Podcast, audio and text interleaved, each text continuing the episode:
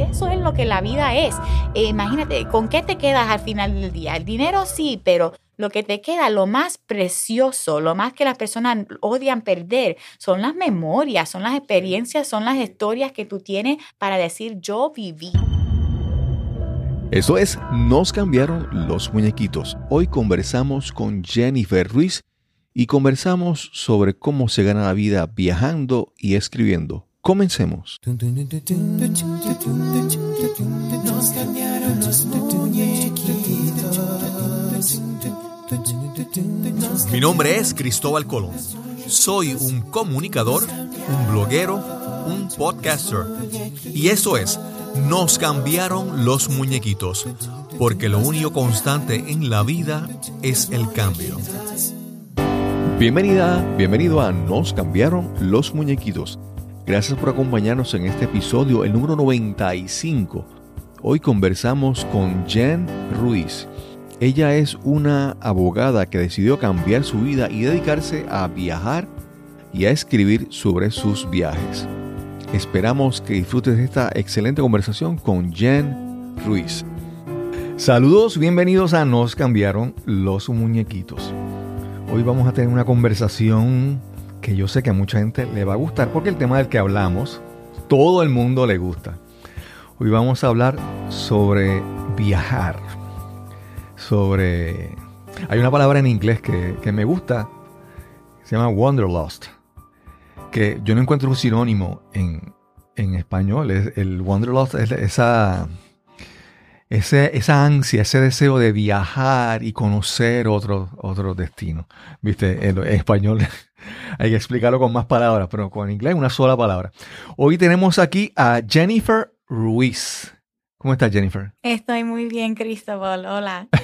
a Jennifer, vamos a decirle Jen para su nombre artístico. hace, hace un tiempito tuvimos la oportunidad de conversar en el podcast con Mai Larios y Jim Freaker. Ellos tienen el canal de YouTube de Spanish and Go tuvimos la oportunidad de ir a Cabo Rojo, ir a su apartamento en, aquel entonces y compartimos, la pasamos súper, conversamos con ellos. Ellos nos hablaron sobre su canal de YouTube y viendo, porque eso es lo que, ¿verdad? Después de la conversación nos hacemos eh, como amigos. Y he seguido viendo sus videos de, de Spanish and Go y en uno de los más recientes ellos estaban conversando con Jen. Sí. Y ahí fue que la conocí y su, su proyecto, vamos a decirle de esa, de esa manera, se llama Jen on a Jet Plane. ¿Cómo estás, Jennifer? Muy bien, sí, estoy emocionada de estar aquí y hablar más de Jen on a Jet Plane um, y que me conociste sobre eh, Jim y May por ellos, porque em, ellos yo, no, yo lo conocí hace como año, año y medio en una conferencia de, de viajar que nosotros fuimos y nos quedamos amigos y ahora estamos los dos viviendo, los tres viviendo aquí en la isla y es muy chévere para mí tener tantos amigos eh, tan cerca en un sitio nuevo. Qué bueno, qué bueno. Pero por el nombre del proyecto Jen on a Jet Plane, ya ustedes se imaginan, ¿verdad? Es sobre viajar pero vamos a comenzar un poco con tu historia. Porque en ese, en ese episodio, que en esa grabación, ese video con Spanish and Go, tú hablaban sobre la emigración de Puerto Rico, personas que se iban de Puerto Rico y algunas personas que están regresando a Puerto Rico. Vamos a hablar un poco sobre tu historia. Sí, yo soy una de esas personas que está regresando ahora en Puerto Rico, a Puerto Rico. Eh, yo nací aquí en la isla, en Bayamón, y viví aquí hasta que tenía seis años. Y me fui porque había más oportunidad para mi familia en los estados, en los estados. Y digo, obviamente a los a los seis años, pues Sí, no tenía mucho choice, tú sabes. Eh, yo fui donde ellos se iban. Eh, pero yo siempre sabía que nadie eh, se quiere ir de la isla, ¿verdad? Como se van porque hay circunstancias que tienen que ir o ah, están obligados en alguna manera para hacer una vida mejor para la familia. Y eso es algo que siempre, yo crecí en una familia que siempre hablaba sobre eso, que quisieran regresar. Mi mamá cuando se retire, ella quiere regresar aquí en la isla. Y ella ya no tiene tolerancia para el calor tampoco. Eh, y todavía con eso quiere regresar porque no hay otro sitio como Puerto Rico. Okay. Y para mí, yo nunca he tenido la experiencia de vivir aquí como adulta y entonces em, por años yo estaba trabajando en los Estados Unidos como una abogada. Eh, fui para el, colegio por muchos años, eh, saqué mucho deuda de estudiante porque eh, es caro ir a, law school. Y trabajé por unos años en Florida y me gustó. donde yo estaba, lo más reciente en Legal Aid, era una organización non-profit. Entonces, si estamos hablando de, de trabajo legal, era el mejor posible, ¿verdad? Porque tienes una vida, tú puedes salir a las 5 de la tarde, tienes eh, personas que trabajan contigo que de verdad son buenas personas, no están ahí para sacar lo más dinero de las personas, pero para ayudar. Um, y es un sitio eh, fantástico, me gustó mucho, pero eh, sabía que no era donde yo quería estar por los próximos 20 años, ¿verdad? Um, y cuando ya sabía eso, que esto no es una organización que yo quiero seguir adelante y, creciendo y todo eso, eh, que yo de verdad estoy más enfocada en el, escribir y viajar y las otras cosas que yo estaba haciendo como hobbies por el lado. Eh, no, bueno, no quería quedarme solo porque eso era lo que los, todo el mundo creía que yo iba a hacer, ¿verdad? Porque ya tenía las deudas, ya tenía todos esos años de estudiar. Mi abuela todavía me pregunta cuando yo voy a regresar a practicar la ley. Ella piensa que yo estoy como un sabático. ella no tiene idea de lo que hago, no quiere saberlo, ella para ella no hace, no sé. ¿Y tu abuela está en Estados Unidos todavía o está, acá? Está en los Estados Unidos, pero por la mente vive aquí. Ok, ok. Cuando tu mamá se fue, perdona que regrese un poco atrás, que ¿en qué trabajaba en Estados Unidos? Maestra. Maestra. Que era gran diferencia el salario para ella. Que, sí, eh, sí, definitivamente, definitivamente. Y más en los años más recientes, ser maestro en Puerto Rico. Antes, hace varias décadas atrás, ser, maestro era como que en un pueblo, el, maestro era un, ¿verdad? una persona muy importante. Sí.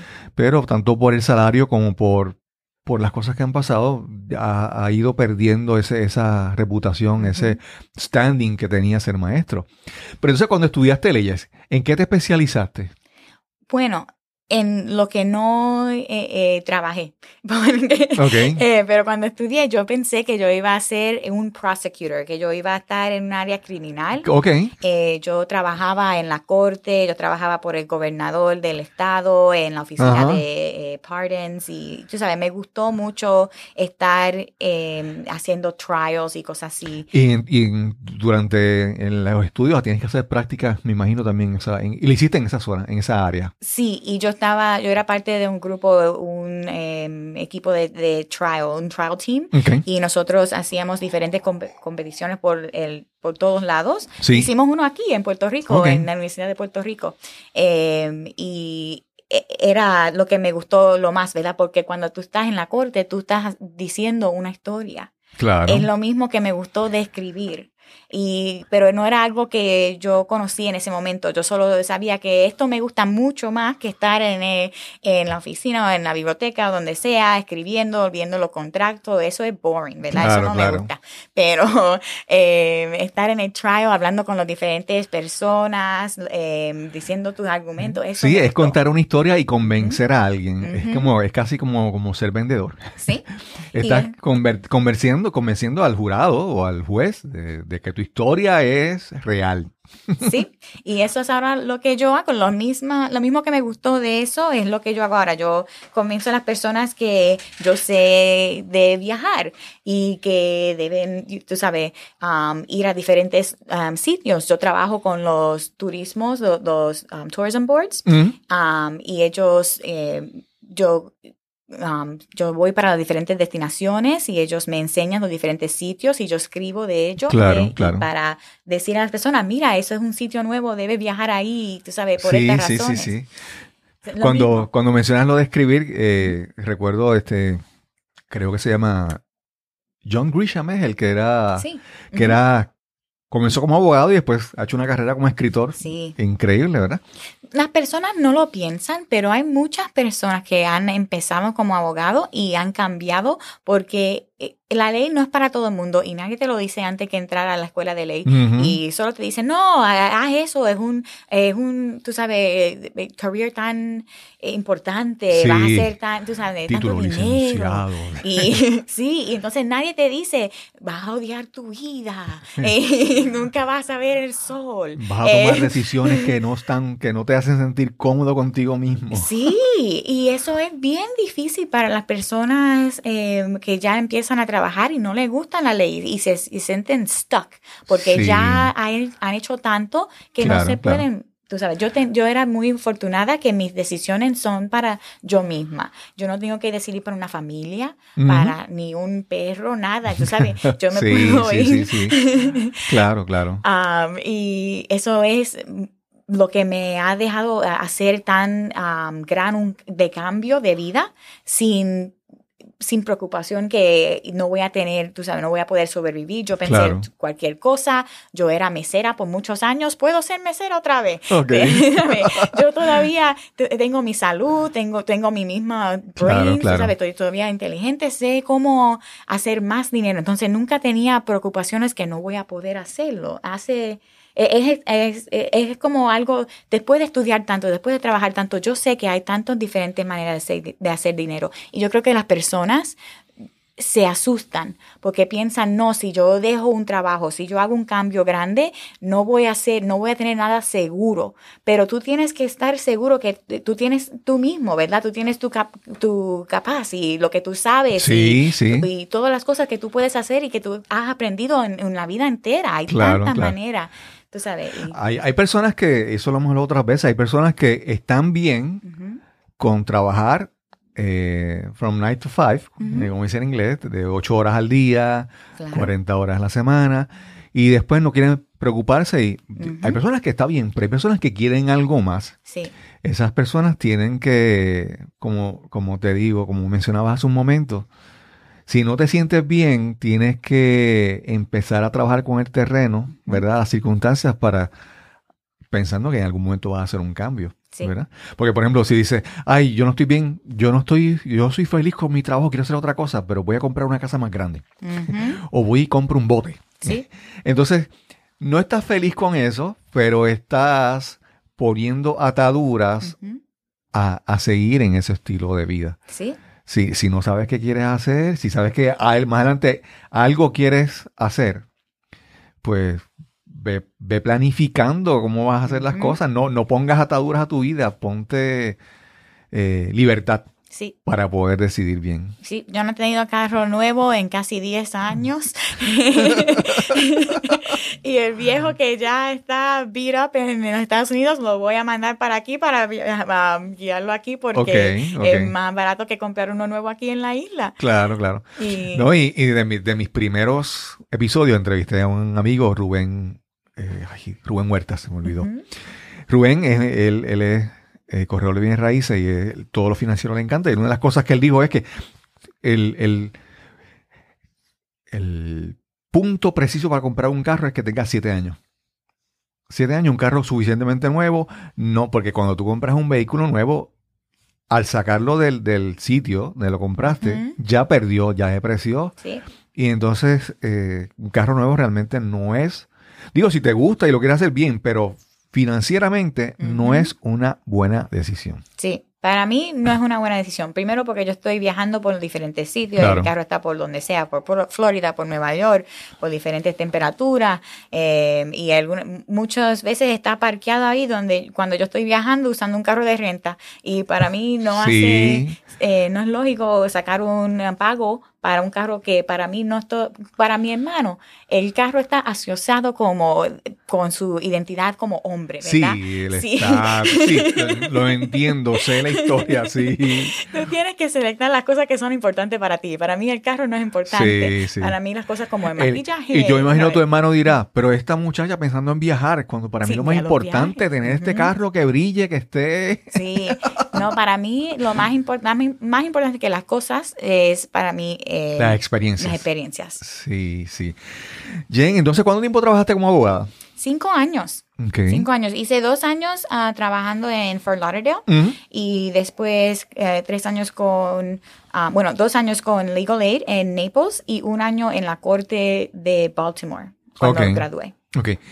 Y entonces, explícanos cómo tomaste la decisión de dejar de ser abogada y lanzarte con este proyecto. Bueno, empecé porque tenía mucha ansiedad de eh, ser, de llegar a 30 años. Y ese cumpleaños es un cumpleaños grande por muchas personas. Empieza, empiezas a pensar eh, eh, si esa es la vida que yo quiero vivir, si yo ha, ha- como- ha- ha sido todas las cosas que yo quería hacer ya por esta edad. Piensas mucho y no- entonces para mí, como yo ya pienso tanto, como tanto que no puedo dormir, no podía con los pensamientos y necesitaba algo que yo podía hacer, que iba a coger todo mi tiempo, toda mi energía, que no tenía tiempo para preocuparme, que iba ya a estar mayor en edad, lo que sea. Y entonces, para mí eso era viajar, porque me gusta pla- plane- planear mucho. Eh, yo no voy para un sitio como willy-nilly a ver lo que pasa cuando llega ahí, no. Ya yo sé qué evento está aquí, qué ruta va a ser lo sí, mejor. sí, lo planificaste todo y Sí. investigaste y todo. Sí, porque yo no voy a gastar el tiempo que yo tengo limitado en un sitio nuevo, Claro. am, tú sabes, averiguando lo que está pasando. Am, eso para mí no. Eh, entonces me cogió todo el tiempo. Yo saqué un challenge que yo quería ir en 12 viajes en, en el año, en un viaje cada mes, pensando, ok, yo voy a, a hacer magia, algo con el tiempo libre que me dan del trabajo, Ujú. um, coger viajes cortos como fin de semana, eh, tú sabes, la- fui, como Miami está tan cerca a Cuba, yo fui a Cuba, eso era un vuelo de media hora Wow. eh, y podía ir por un long weekend y tenía los dos días ahí entero y yo aproveché y hice lo más posible y en ese año eh, me fui en 20 viajes. ¿A dónde más fuiste, aparte de Cuba? Eh, fui para, um, y perdóname si no sé todos estos nombres en No español, tú preocupes. lo vas a traducir. Sí, sí. Um, em, Fran- Francia, Sí, Francia. eh, Camboya. Wow, se fue lejos. ajá, Tailandia, Ok. um, Is- y- a- Islandia, Ajá. el, el frío. Sí, sí, sí. Estaba muy Iceland, sí, sí, Iceland. sí, sí. Um, y ese vuelo me costó 99 dólares. cuando- Wow. Sí. Ah, yo imagino que unas personas estaban escuchando así como que, eh, como que medio aburrido, de repente escuchar 99 dólares Iceland.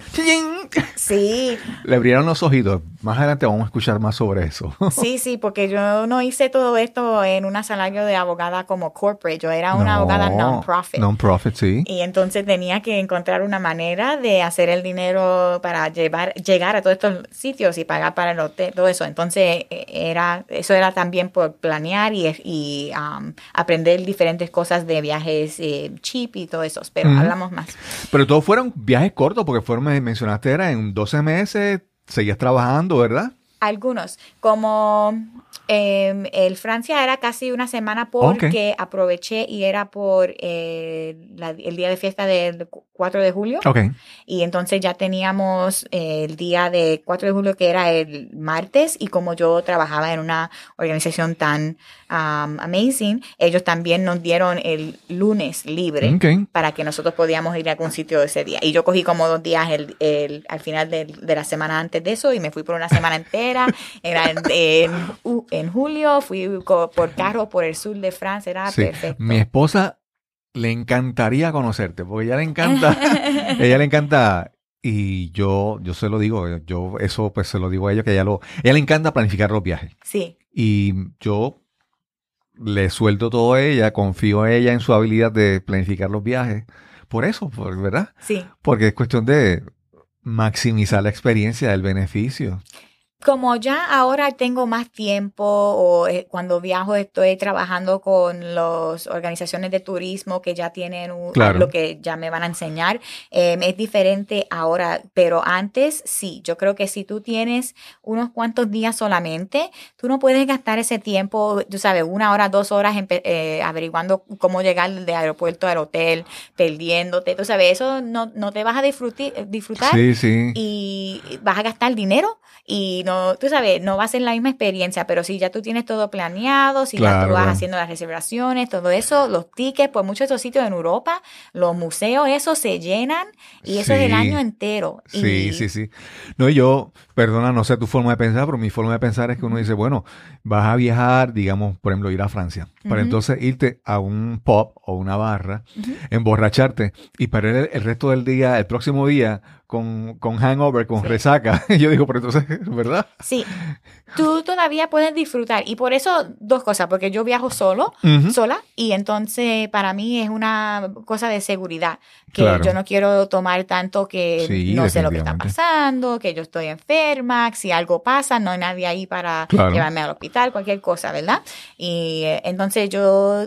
Me, pero me gusta disfrutar y también me gusta tomar y, y Sí, ver las sí. diferentes eh, cocktails de diferentes países, ¿verdad? Porque Sí. cada uno tiene su especialidad. Claro, claro. Eh, tú sabes, la Cuba Libre en Cuba era mejor que... Los mojitos, no los sé si, mojitos. no sé si fuiste a la bodeguita del medio en Cuba. Sí, No, eh, Eso es como que, wow, una experiencia. lo- el mojito que yo tenía y yo le seguía eh, preguntando como que por qué es tanto más dulce que el mojito que yo tomo en los Estados Unidos, que por ahí es como un syrup, pero Ajá. eh, en Cuba es como natural, usan la menta y sí, sí. la ruta, todo eso para darle sabor, es fantástico. Y en la margarita de México y los diferentes eh, beers, en las diferentes... Exacto, exacto. Pero, eh, entonces me gusta probarlo.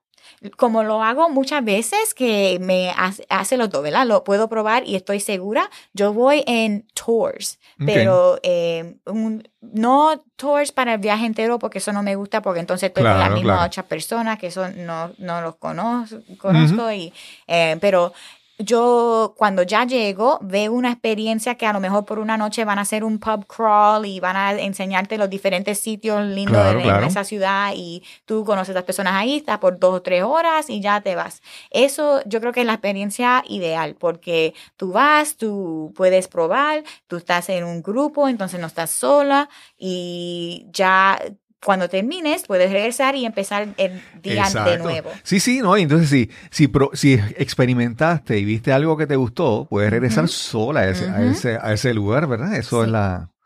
Es lo mejor y están tan baratos, lo puedes encontrar por... Y asimismo de gastronomía, Sí. de sitios de comida, hacen Oh. tours de gastronomía y tú vas Sí. por los mejores sitios, después tú regresas al que, Ujú. al que te gustó. Yo lo he hecho por el mundo entero. En, en Argentina hice uno de parilla, que fuimos y comimos choripán y el steak y eh, Obviamente no eres cosas. vegetariana. No, perdón. No, no, no, no, claro, claro.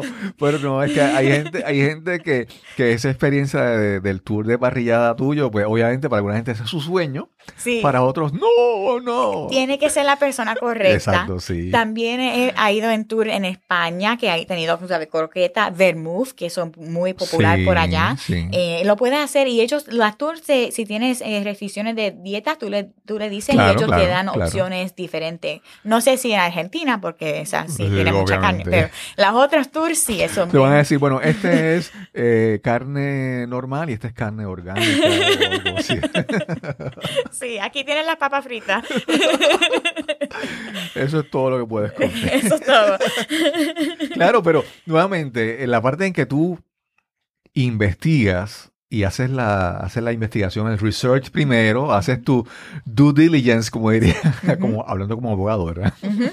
Cuando haces tu asignación y haces el trabajo correcto, vas a, vas a, a maximizar esa experiencia. Sí. Yo, yo hace un, hace un, hace un tiempo tuve la, fui a un viaje a Barcelona y de Ujú. Barcelona tomé un, un crucero por el, por el Mediterráneo. Uh, Y lo bueno de eso, aunque es súper, ¿verdad? Eh, hectic, eh, ¿verdad? Mucho, mucho, mucha prisa, una agenda cargada, pero me permite, como decían los del tours, me permite ver muchos sitios, Sí. hacer como una prueba a la ligera y después yo digo, bueno, pues ya vi y después sí digo, pues quiero regresar a este lugar, ya sé lo que, ¿verdad? Sí. Y eso son buenas, buenas alternativas. Sí. Hay muchas maneras de hacerlo y lo puedes hacer por una noche, lo puedes hacer por un día. Tú sabes, cuando yo fui a Grecia, Sí. eh, yo fui a un sitio que es parte de Game of Thrones, el show, Ujú. porque están lindas las montañas y está protectado. ¿Cómo se llama? No, no sabes. Meteora. Ok.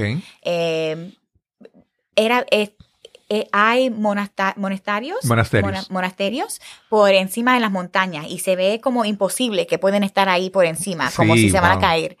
Y, pero están ahí ya por mucho, mucho, 100 de años, más años de esos. Y ah, hay seis que todavía están ahí funciona- funcionando. Sí. Y dan, puedes ir y verlo y todo eso. Y yo fui por el día entero. Y ese día, eh, tú sabes, lo puedes hacer por el día entero, lo puedes hacer por una semana con un crucero, Claro, lo puedes claro. hacer por el tiempo que tú cre- crees que quieres eh, dedicar para un, ese tipo de eh, experiencia y hacer el resto tú mismo. Y hay- eso es lo bueno de viajar. Y eso es lo bueno de viajar, yo creo, sin un sin pensar que tú tienes que hacer por el agente de travel o ir por un AAA, lo que sea. Claro. Eh, que lo puedes hacer tú mismo y de verdad lo puedes eh, cus- cu- customize, lo puedes hacer Sí, a tu medida. ah, sí, a como tu tú lo gusto. quieres. sí. Exacto, exacto.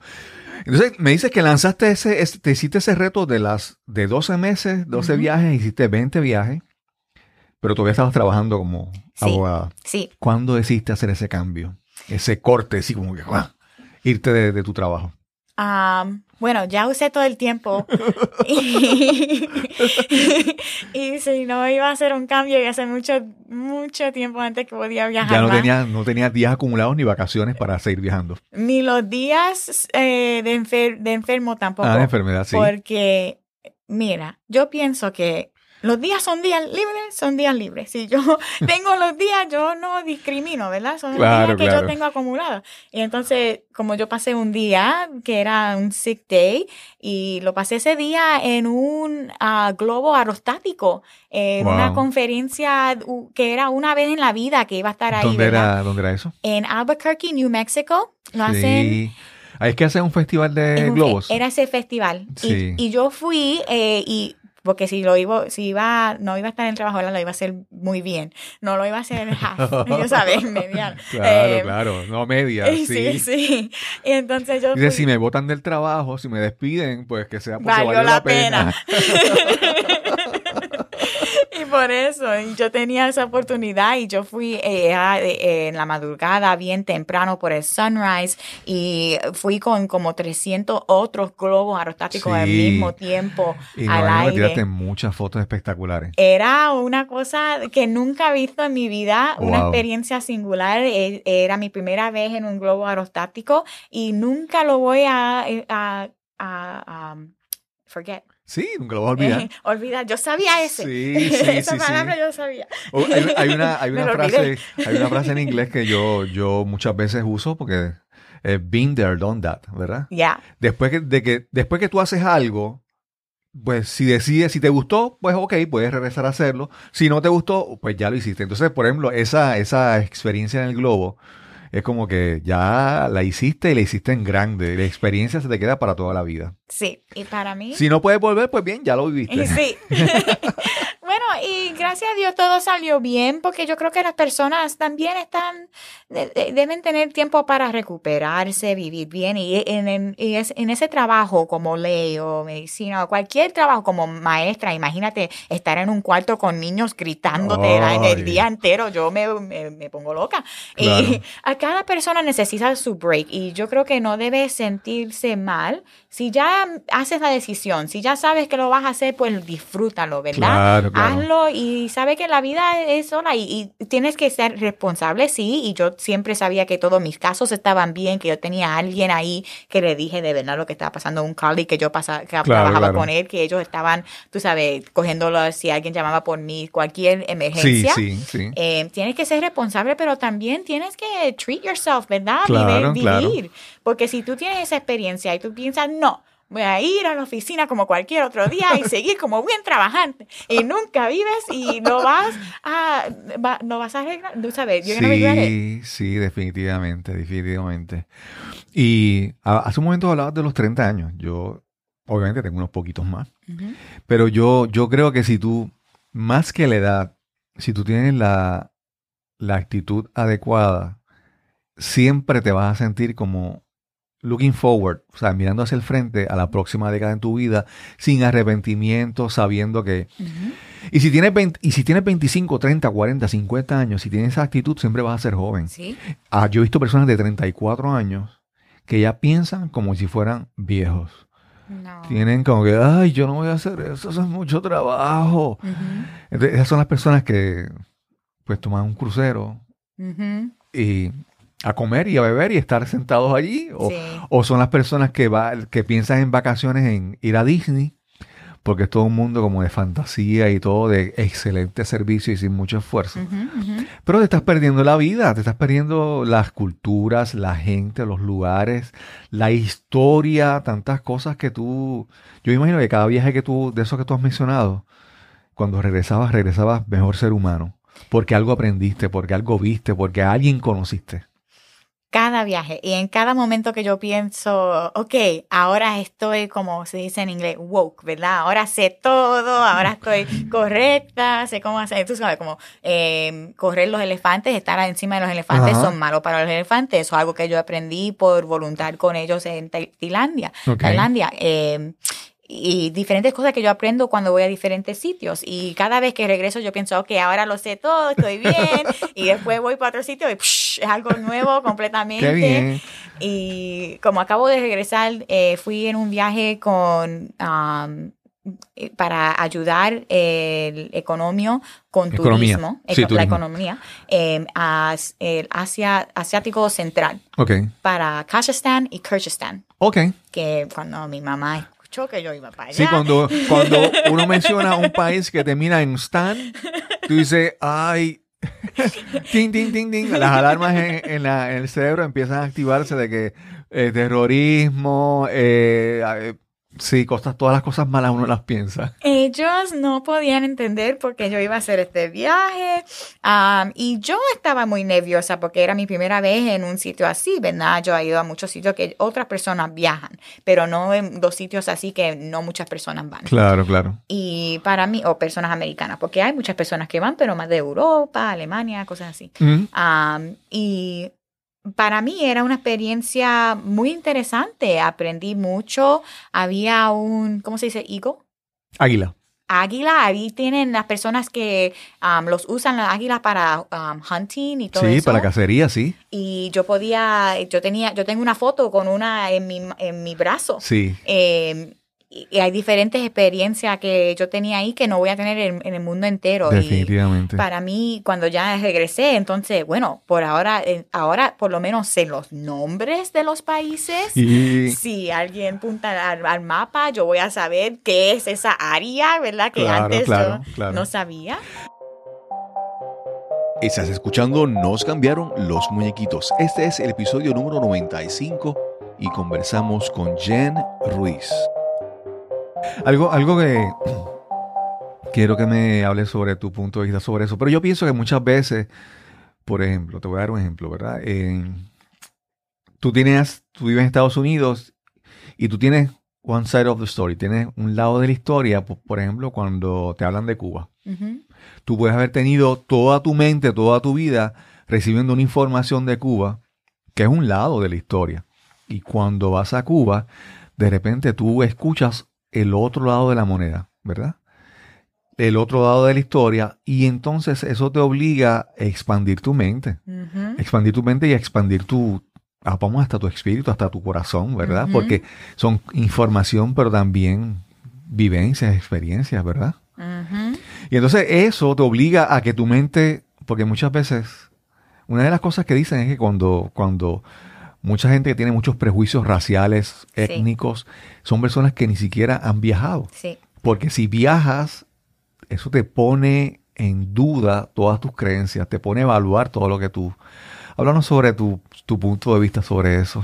Ya, hay un quote en inglés que Mark Twain dijo que la misma cosa, travel is fatal to bigotry, que cuando viajas ya tienes, no puedes odiar las cosas que tú conoces. Claro. Y lo que pasa especialmente en los Estados Unidos es que nosotros crecemos con la mentalidad que nosotros somos los mejores en el mundo entero, Claro. Estados Unidos Bueno, número uno. Somos, ¡uh! somos América, ¿verdad? We're, we're America. Yeah. realmente no es América, pero...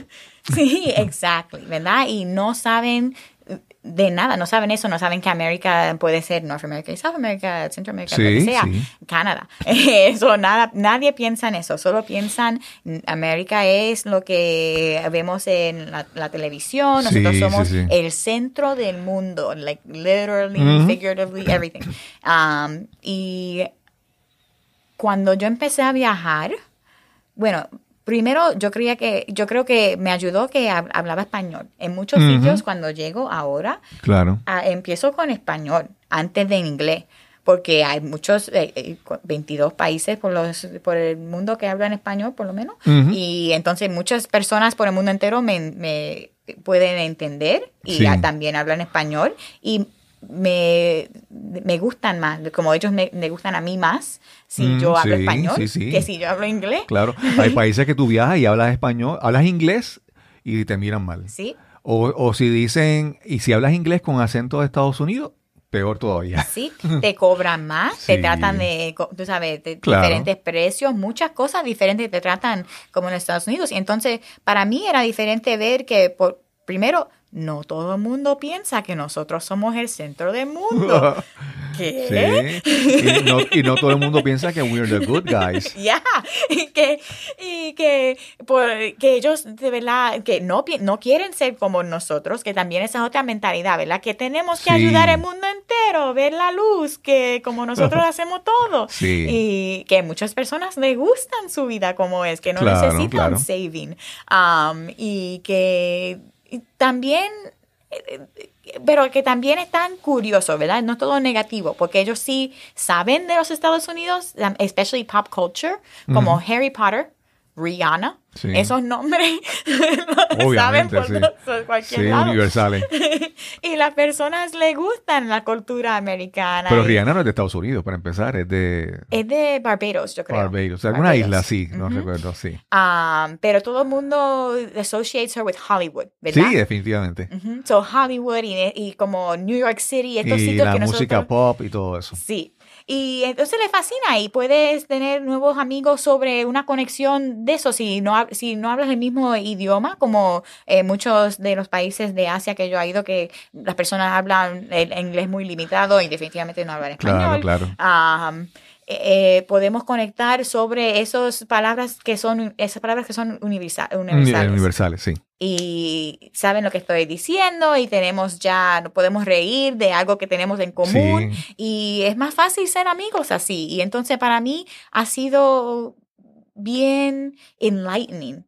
Eh, Sí, iluminador. sí, ah, perdón que me tienes que decir como cada no otra palabra. preocupe para, para nada. De eso, de eso es lo que estamos hablando aquí, de cómo hablamos, conversamos y nos enriquecemos. Así que Y me siento tan mal porque esa es otra cosa con viajar. Tú ves las personas que hablan como cinco lenguajes sin, como sin nada, sin problema. Y nosotros en los Estados Unidos, si, si, está, si tienes suerte, hablan uno bien, porque muchos no, ni hablan Sí. inglés bien, ¿verdad?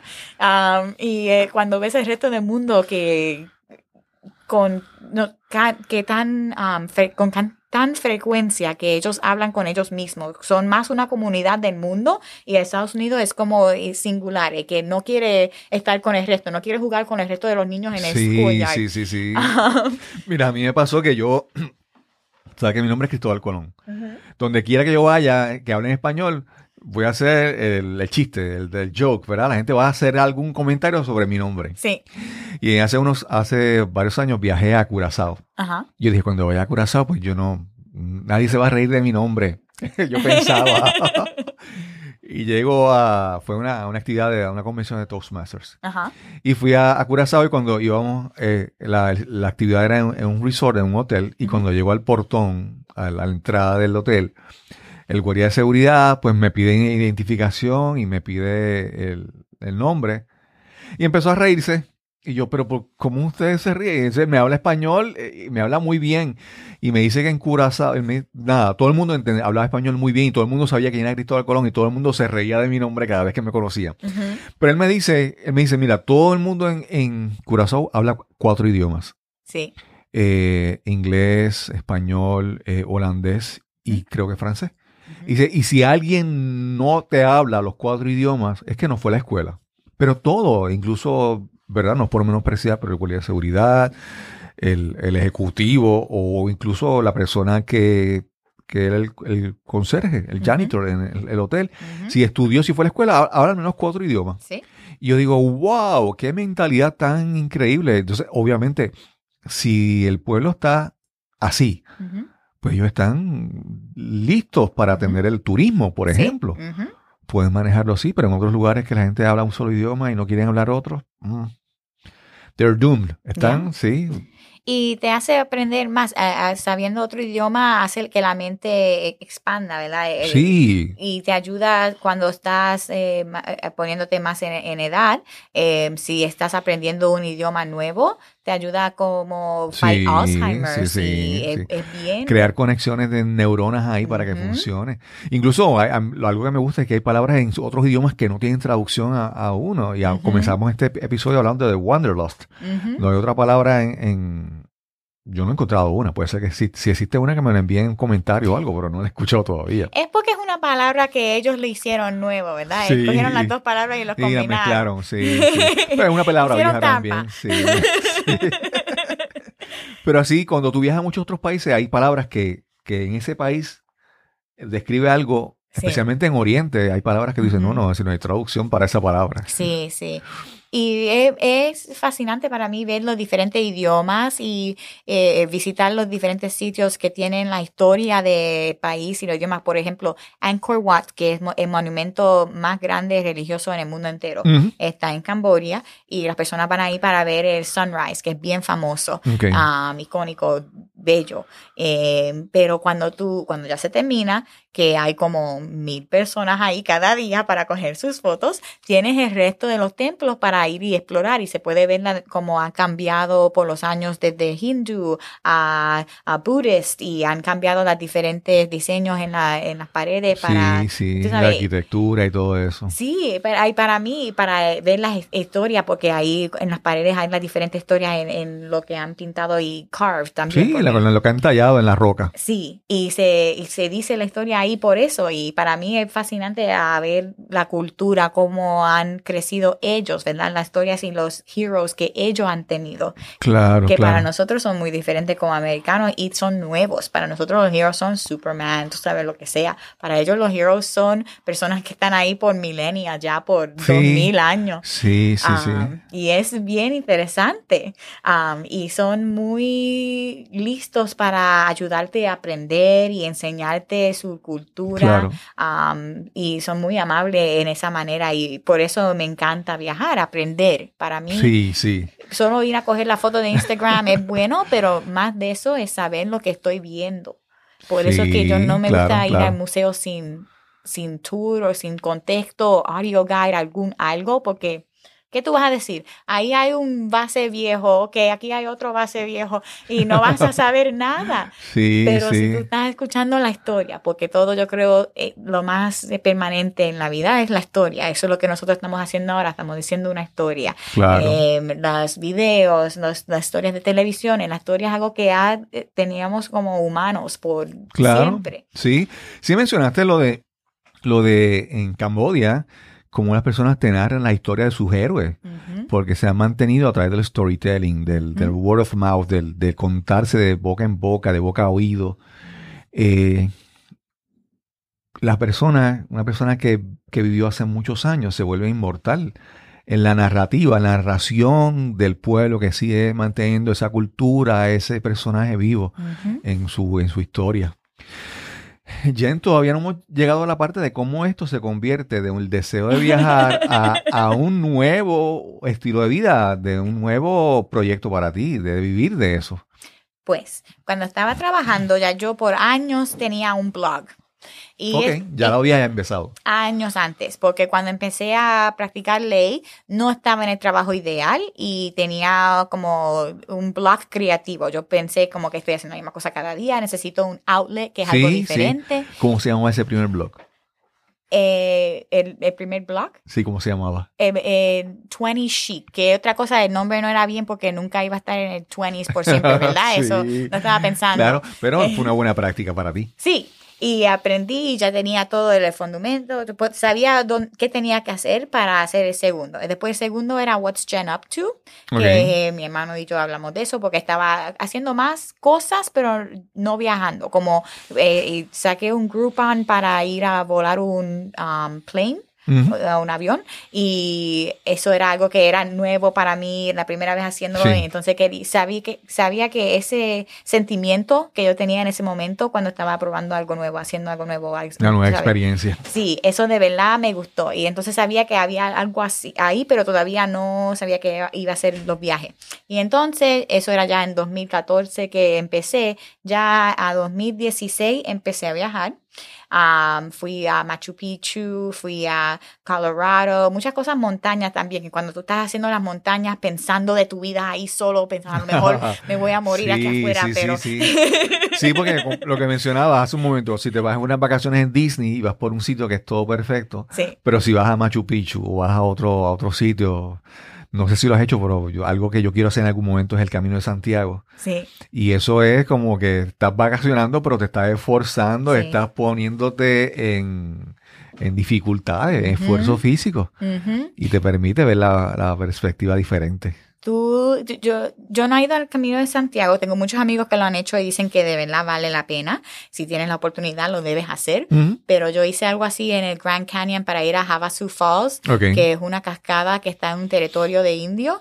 Y para llegar ahí tienes que caminar 10 millas para llegar con tus propias cosas. Y a lo mejor antes había caminado como 5 millas, había sido como un 5K, pero nada, tú sabes, muy estreñoso. Un 5K Sí. como de colores, cuando te tiran Sí, las cosas sí. lindas. Y tú vas, Sí, un, ¿sabes? un 5K, 5K para cooperar con una causa benéfica. Sí, sí, algo así, bien relax. Nunca en mi vida y nunca nada me podía preparar porque yo pensé, esto no puede ser tan difícil, es caminar, yo sé caminar, yo estoy caminando la vida entera. Ya yo sé, ya yo soy experta en caminando, solo tengo que seguir un pie detrás del otro, eso es todo. Y eso era la experiencia más difícil que he tenido en mi vida. Había un momento cuando yo estaba en el medio de Grand Canyon con los eh, vultures, los, los Y los pájaros buitres, negros, sí, los buitres. que estaban por... eh, eh, Todas las películas que habías visto, habías visto te, te- te hacían recordar. Yo Sí. estoy aquí, ya mismo me brincan encima. Estaban haciendo un círculo por mí como si podían voler que iba a morir.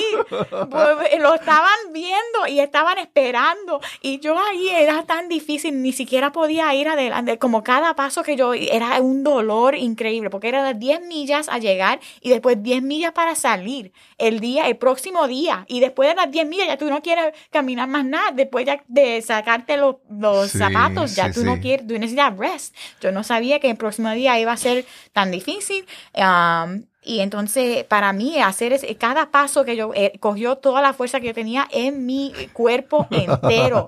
Y, ok, y, y- y yo pensaba que no voy a salir de aquí, que aquí, que qué Los idea los estúpida. buitres ahí. ¿Sabes? Que por qué yo me puse en aquí. Y también estoy, ni siquiera, no tengo ningún self-service. ¿Qué self-service? Nadie va a saber. Yo me voy a morir aquí sola. Que no, solamente los pájaros me van a encontrar. ¿ok? Porque no hay nadie. Estás sola en el medio del Grand Canyon. Pero tú fuiste ese viaje sola. Eh, sola. ¡Ah! Yo hago muchas de mis cosas sola. La Ok. mayoría. Sí, pero esa fue bastante atrevida. My good. Eh, eh, todo era solo el will to live para sobrevivir, ¿verdad? Eh, que yo pensé, no puedo morir aquí. Había, y sabía que tenía que salir ya cuando, antes de ser oscuro. Porque si Ok. se puso oscuro se iba a ser difícil. Y yo empecé como a las 9 de la mañana, no, antes de las 9 porque no podía dormir. Ya a las 7 estaba tratando de caminar, pero de verdad hit the road como a las 9 porque cam- caminando muy slow y muy lentamente. Ajá. Y salí como a las 5, me cogió el día entero, que no debe coger tanto, pero era tan difícil para mí. Wow. Y la única razón que yo... Que, que yo Fuiste terminé afortunada. You were lucky. Era porque yo escuché ya como a las 3, ¿verdad? Que yo pensé, bueno, a lo mejor aquí me muero, aquí me muero. Eh, empe- empe- empecé a escuchar, Y yo, ok, aquí voy otra vez. un viajando. Primero los buitres, después lo- los coyotes o los lobos o lo que fuera. El, en el último, porque es una milla que tienes que hacer cuando ya sabes que ya ha llegado, ¿verdad? Por lo menos puedes brief porque ya, ya lo ves en parking lot. Sí. Pero es una milla que tienes que hacer para salir del cañón. Entonces todo para arriba en un switchbacks que tienes que hacer. Sí. Yo cogí dos pasos y me sentaba. Dos pasos y me sentaba. Yo lo vi ahí al final. Quería correr con todo adentro de mí para el carro, ¿verdad? Quería El correr cuerpo no respondía. y no podía. Yo tenía dos pasos y me sentaba, pero lo veo, lo estoy ahí mirando ahí, algún día voy a llegar.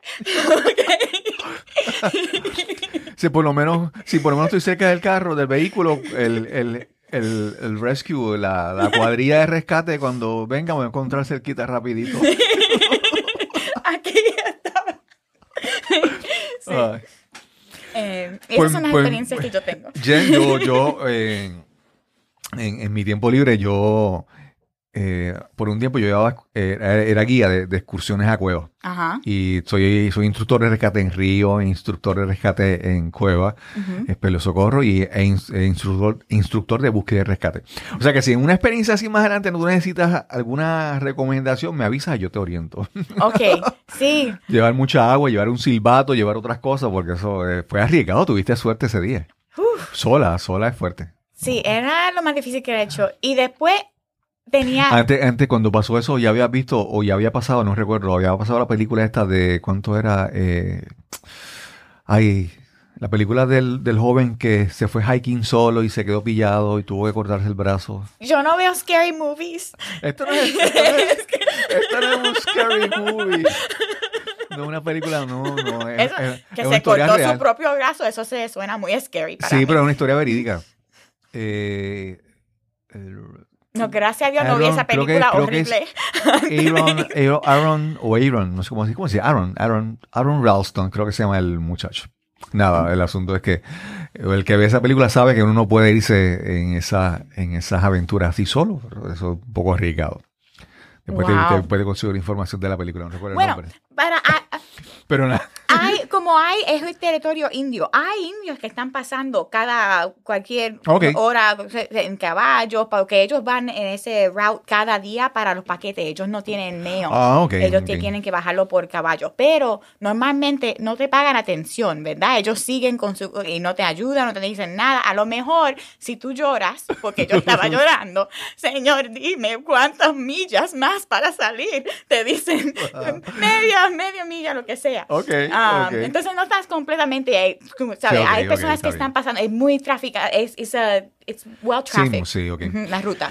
Pero entonces comienzas con tu, con tu blog y comenzaste con el segundo blog que era eh, de las cosas, experiencias que estabas haciendo. ujú. Y no sé, ¿cómo, ¿cuándo decides cambiar el blog a, a viajes solamente? Antes de coger, como en septiembre de ese año, de, ese año, de 2016, am, que tenía 28 y ya iba a- antes de eso yo em- eh, empecé a viajar cada cumpleaños. Quería estar empezando el año, eh, porque mi cumpleaños también es en enero, 3 de enero. Ok, Entonces, ya mismo. sí, Sí. Ah, ahora no es tan emocionante, ahora es algo malo, ¿verdad? Antes era algo bueno, el cumpleaños, ahora es, oh, me estoy viendo un avión, pero... No. Ah, pero eso era que eh, cuando ya te- tenía 29 quería ir, eh, iba a Grecia para el cumpleaños y cuando estaba ahí era cuando yo estaba preocupándome mucho de tener ya 30 y pensé, bueno, ¿por qué no eh, empiezo a coger estos viajes? Y después ese año entero eh, lo dediqué a viajar y no me preocupé que iba a tener 30 años. Y me gustó tanto, ya tenía el blog que empecé eh, al final de 2016, lo dediqué todo a los viajes ese año y como hice tantos viajes, tenía muchas cosas de escribir. Um, tenía mucho content, ¿verdad? Y eso me ayudó a crecer el blog. Empecé a fui a diferentes conferencias. Uno de los viajes, em, porque viajé a algún sitio, entonces lo, lo- I count it, um, fue para Alabama. no, no suena muy exciting, sí, pero exacto. eh, era para una conferencia de viajes y para mí era mi primera vez a ver este como una i- industria de, de turismo y ver cómo yo puedo tener un trabajo en esa manera. Y para mí era algo que cambió mi vida entera. Sí. Um, fui en un writing workshop que yo hice para escribir eh, y, y aprender de un editor que trabajaba por National Geographic y muchas Ok. otras publicaciones muy grandes y aprendí de él ese día entero y yo me fui pensando yo puedo hacer esto como un de, de verdad un trabajo Um, porque mira yo estoy aquí con 500 otras personas que lo están haciendo Sí, porque claro, no ¿por qué yo no? Um, y entonces eso me ayudó mucho como de verdad verlo como negocio y entonces empecé a eh, escribir más en el blog, a tratar de, de hacer más audiencia, tráfico, cosas así, Um, empezar a, a dar los diferentes eh, campaigns y trabajar con las diferentes personas. A- ahora tengo campaigns grandes con organizaciones de turismos de las diferentes ciudades y países, pero antes estaba empezando con un restaurante aquí en el corner, yo voy, te Claro. puedo escribir de ti, ¿verdad? Y, Sí, sí, eh, sí. Tú empiezas y haces todo eso y en los viajes que yo cogí ese año, yo traté lo más posible de conecta- conectarme con las diferentes personas y um, escribir de ellos.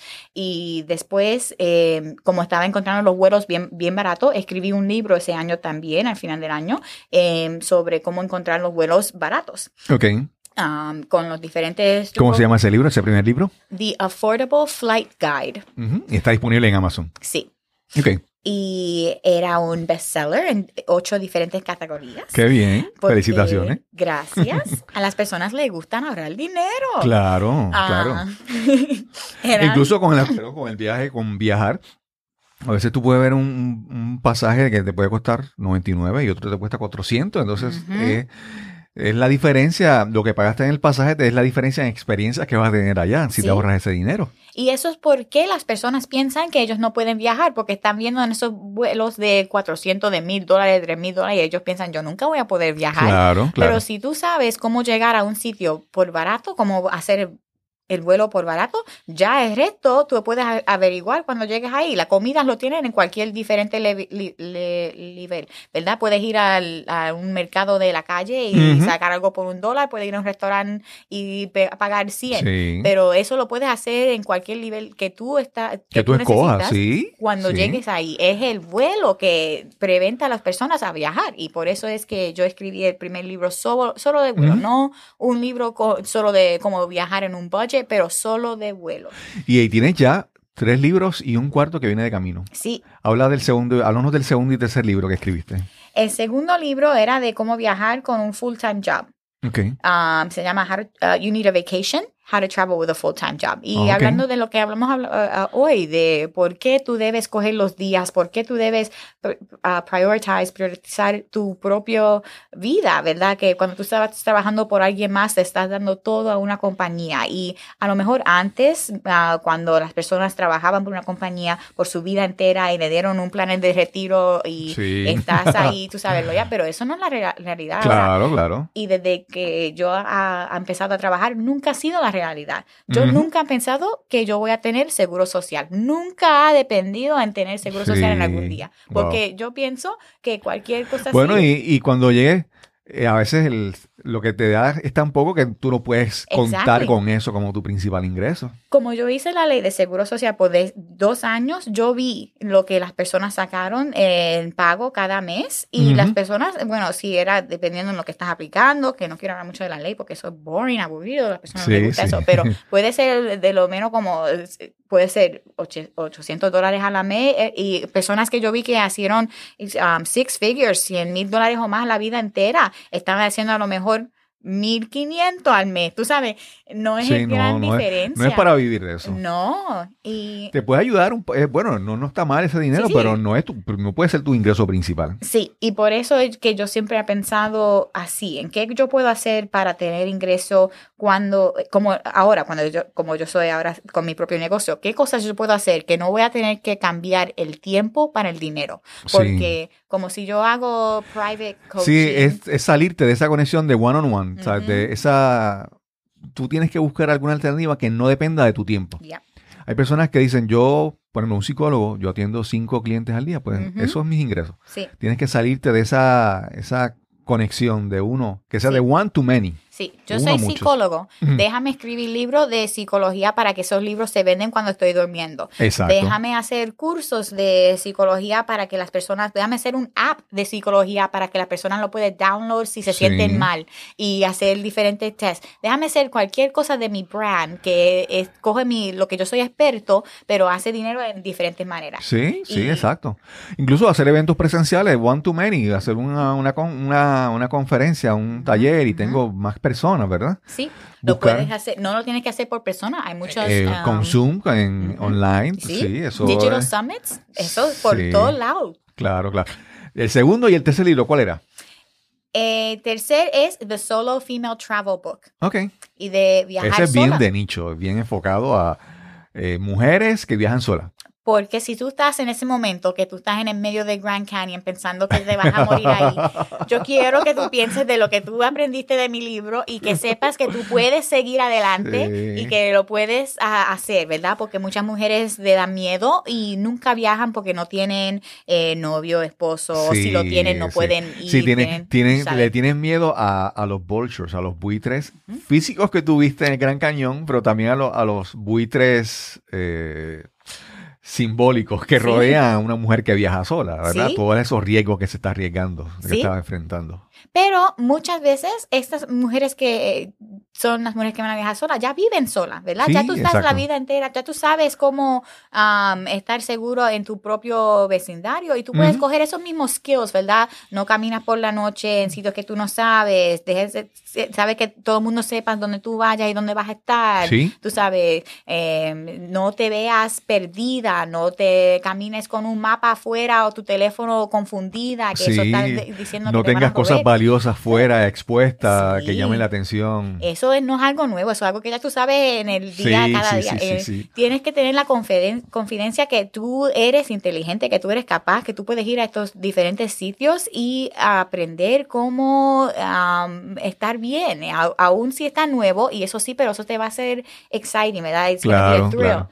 Y cuando ya aprendes haciendo, cuando ya te vas de- de- después de tres días sabiendo toda la ruta de los trenes en, en Alemania, ¿verdad? Te vas a sentir como que, oh, yo lo hice. Yo, Sí. "Psh, esto es fácil. Accomplishment, un gran logro para ti que te va a ayudar a, a mejorar tu autoestima y auto, como mencionaste, tu confianza. Sí, y aún cuando las cosas se van mal, porque como te digo ahora, yo no creo que yo he hablado de nada de ti que ha, ha ido sin problema, ¿verdad? Sí. Pero para mí, eso es parte de la experiencia. Siempre es una historia chistosa después, aún en el momento, porque en ese momento era dire, ¿verdad? Yo pensaba, en eso no se pone más mejor. mejor. Pero eh, lo peor que la experiencia, the funnier it'll be, lo, lo- más chistoso que se va a hacer después, cuando tú puedes des- de- dejar a las personas saber la historia. Y eso es lo que la vida es.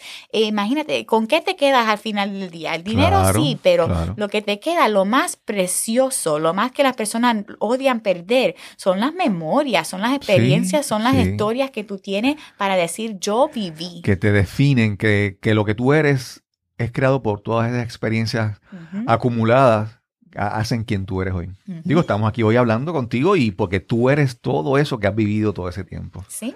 ¿Y el cuarto libro de qué va a ser? Va a ser de cómo hacer dinero por eh, la computadora.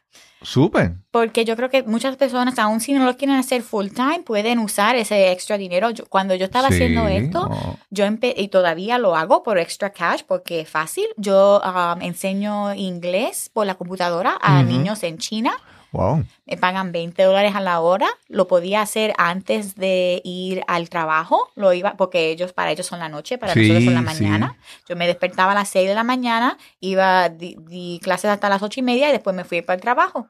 Y era algo bien fácil para, para mí y no tenía que ir para un sitio, tengo la oficina ahí y eso era la primera vez que yo vi que sí se puede hacer dinero en la computadora. Yo creo que antes era algo que eso era un scam, Para geeks, ¿verdad? para gente que serán bien tecnológicos. Sí, ellos, que es legit, o que no es algo que es verdad, es algo que te, que es algo, Que, exacto, un engaño, Sí. un scam o algo. sí, y debe hay, algo falso o va, va a ser que te van a, a coger surveys y te van a pagar que un centavo cada No. survey, ¿verdad? Nunca vas a hacer dinero. legit, Sí. le- legítimas de, de tu generar ingresos. Sí. que lo puedes hacer cualquier persona sin experiencia en la computadora, porque lo importante es saber tú lo que tú e, lo, en lo que tú eres experto, ¿verdad? Claro. Por ejemplo, si hay alguien como tú me dijiste que tú habías, uh, que tú eres experto de las cuevas, uh -huh. esa persona puede hacer una experiencia en Airbnb uh -huh. y no tienes que saber nada más o cómo dar las cuevas eh, o ir a las cuevas y puedes uh, dar en tu spare time eh, cada sábado um, dar un tour para ocho personas, ocho personas y ellos ahí ya tienes alguna manera de hacer dinero por la computadora. Claro, claro. Y no tienes que ser un geek, no tienes que ser un engineer, puedes usar tus propios talentos. Si tú, hay una mujer ahora en México que um, hizo muchos, eh, está por todos lados en el internet porque ella empezó su propio YouTube channel de recetas. Y okay. ella está en una finca, ella está, es una abuela, eh, no está haciendo nada fancy, está aquí enseñándote cómo cocinar su mole. Y wow. tiene como millions of subscribers sí. en unos cuantos meses. The real thing, me imagino, yeah. sí, la, la, auténtica, porque yeah. auténtica y, mexicana cocinando la, la típica comida. Y cualquier persona puede hacer eso. Si tienes un restaurante aquí en Puerto Rico, puedes hacer eh, tus recetas que pones en el blog, ¿verdad? Como estas esta familia especial, the, our special, you know, como nosotros hacemos el tres leche. Exacto. Y, sí, y eso a lo mejor piensas, oh, no queremos ponerlo ahí, pero eh, si lo haces famoso, si tienes todo ese blog traffic, si alguien llega a ese blog va a decir, yo quiero ir a ese restaurante que tiene ese tres leche que era tan delicioso, que mira todas esas recetas, Sí. puedes hacer tu propio cookbook, ¿verdad? Y después ahora tiene tu propio eh, libro de recetas de tu restaurante. Hay tantas maneras de hacer más dinero con lo que tú sabes, pero las personas no no sé por cualquier razón, a lo mejor por miedo, por no saber que la oportunidad está ahí, por no pensar que es algo que de verdad va a funcionar. Sí, sí, sí. Pero exacto. Hay tan, y por eso es que este libro no va a tener nada que es como MLM, no tienes que sacar a otras personas Sí, para estar parte sí, de, sí. de la compañía, son todos 24 modelos para personas de verdad hacer dinero en la computadora ellos mismos en maneras de- legit, cómo Claro, enseñar claro. inglés, cómo hacer un blog, cómo hacer eh, los de, podcast es uno, Sí. eh, diferentes cosas. Jen, si, si pudiéramos hablar de algún mentor o algún libro que tú dices que cambió tu forma de pensar tu vida, ¿a quién puedes pensar, quién puedes mencionar?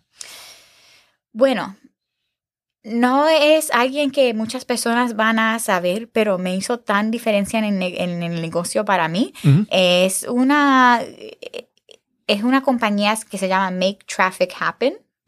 Y yo fui un día en una conferencia en Italia entero con ellos para aprender SEO, Search. Engine Optimization. Sí, Para mí eso, eh, SEO, para las personas que no saben, eso lo, lo- eh, la magia que hace que lo que tú escribes sale en la primera página de Google, Sí. ¿verdad? Que Es como tú optimizas encuentra. el contenido que tú creas en tu blog para que sea fácil de ser en- en- encontrado en, en Google. Sí, O sea, tú de estar en las primeras posiciones de Google cuando hacen una búsqueda es toda una ciencia y es- hace una gran diferencia. Si estás en la segunda página, ya ni te ven casi. las personas eh, dicen que tú puedes esconder un cuerpo muerto en la segunda página de Google, porque nunca nadie lo va a encontrar, ¿verdad? Make traffic happen. Yes, y ese Wow. grupo y ese día que yo estaba con ellos me eh, cambió todo. Yo fui desde menos de 5 mil personas al mes y mucho a más de 100 mil personas al mes Wow. al blog en menos de un año por lo que yo aprendí en ese día. Entonces yo sé que no es algo como popular o Oprah o nada así, pero Sí, eso sí, sí. me hizo la, la diferencia, la más impacto en, en mi negocio, porque Claro, porque, y eso es lo que estamos hablando hace un momento, de, de que si tú sabes, si tú conoces la tecnología, sin ser el más experto, la tecnología te puede hacer una gran diferencia, ayudarte a, a- muchas veces a, a- a crear un sueño tuyo, volverlo realidad, Ujú. algo que tú tienes toda tu vida, lo has soñado, y la tecnología te puede a- ayudar a hacer eso. pero um, de como personas, role models que me gustan mucho y me gustan sus materiales, Marie Forleo. Sí. Ella tiene un libro nuevo, Everything is Figure Outable. Sí, lo- Todo lo- se puede um, averiguar. Um, y ella es muy positiva, me gusta su mensaje. También Melissa Griffin. Ella te enseña mucho de los, ella se hizo mucho dinero haciendo una course de Pinterest y te enseña mucho de cómo manejar Pinterest, hacer Pinterest, porque Pinterest es lo mismo de Google pero con fotos en vez de, Exacto, de artículos. No, y Pinterest comenzó y entonces con Instagram y todo, como que de repente está como que no es tan protagonista, pero todavía es un, es un, es, rentable, es, es útil para mucha gente. Se usa mucho, mucho para recetas, mucho para viajes, cosas que tienen imagen lindo y lo, lo bueno es que como Instagram no convierte en tráfico para el website y para mí mucho del dinero viene del tráfico del website porque yo Mm, tengo los ads en el website Ok. y por cualquier persona que va al, al, al blog y se ve el, blo- el ad, yo, a mí Sí. me pagan más. Entonces, si yo tengo una persona, no me pagan. Si yo tengo 100 mil personas, me pagan. Claro, claro, sí, definitivamente. En- Jen, entonces tú vives ahora exclusivamente de tu, de tu blog y de tu proyecto. Sí. Wow. de mi blog del dinero de los libros. Todavía eh, todavía doy las clases por el por la computadora cada mañana porque es bien fácil y ya ha sido muchos años que lo he hecho. Tengo estudiantes regularmente. Sí, ya, si lo dominas es bastante fácil para ti Sí. seguir replicándolo, haciéndolo. Ni pienso, ¿verdad? Es, hola, me llamo Jennifer. ¿Y tu nombre? Ah. Je- Jennifer, yo no me imaginaba que esta conversación iba a ser tan eh, educativa, divertida, eh, increíble. Para mí me ha encantado conversar contigo. Yo espero que la gente, las personas, si tú que estás escuchando encuentras algo aquí de valor, yo me siento afortunado de que le puedas sacar provecho, porque ha sido una conversación muy, muy enriquecedora, muy buena, muy educativa. Muchas gracias. te lo ¿Y dónde. ¿Y dónde te pueden conseguir? JenOnAJetplane.com. Jen es J, J-E-N, on a jet plane. Eso es como la canción de... Leaving on a Sí, jet plane. Ahí se me fue el de Elton John. ¿Es it Elton John? Es, es viejo la canción, muchas personas no lo saben. pero- No, John Denver. John Denver. And living on a jet plane. Sí, sí, John Denver. Perdona, perdona. Sí, pero qué, qué, qué, qué increíble tu historia, qué bueno, qué bueno que y saber que yo espero que mucha gente eh, en, que tengan dudas, que tengan eh, ideas que los limitan, vean tu historia, vean las cosas que tú has alcanzado y se decidan, se decidan hacerlo. Yo hace, hace muchos años tengo una amiga que, que le encanta viajar y yo siempre decía, tienes que hacer un blog, tienes que hacer un blog, tienes que hacer un blog. Y estuve tantos años empujándola y obligando, ¿sabes? Eh, eh, exhortándola a que hiciera un blog y nunca lo hizo. Y yo digo, bueno, pues nada, eh, algunas personas quieren hacerlo y pues el, que, el, que, el que lo encuentra, el que quiera hacerlo va a encontrar manera de hacerlo. Sí. Y there's a will, there's a way, ¿verdad? Lo, va, lo va a hacer. Y hay personas que simplemente pues no, no lo desean hacer, pero yo espero que las personas que de verdad quieren hacerlo, que con tus palabras y tu historia hoy sea, sea inspiración y se decidan hacerlo. Qué bueno. Gracias, yo espero lo mismo. Y sin más que añadir, nos encontraremos entonces en el próximo episodio de Nos cambiaron los muñequitos. Hasta la próxima. Gracias a Jen Ruiz por esta excelente y divertida, educativa conversación que tuvimos hoy. Realmente la pasamos súper bien conversando con Jennifer. Y recuerda que ya nos estamos acercando al episodio número 100 a principios de febrero del año 2020, el año próximo. Celebramos 100 episodios. Y si quieres dejarnos algún mensaje de felicitación, algún comentario, alguna observación, ya puedes dejarnos tus mensajes de voz en la dirección speakpipe.com diagonal Cristóbal Colón. speakpipe.com diagonal Cristóbal Colón. Recuerda también que puedes dejarnos tus comentarios, observaciones, sugerencias. Si quieres sugerir algún invitado para nuestro programa, puedes hacerlo escribiéndonos directamente al correo electrónico info arroba cristobalcolón.net. Info arroba cristobalcolón.net.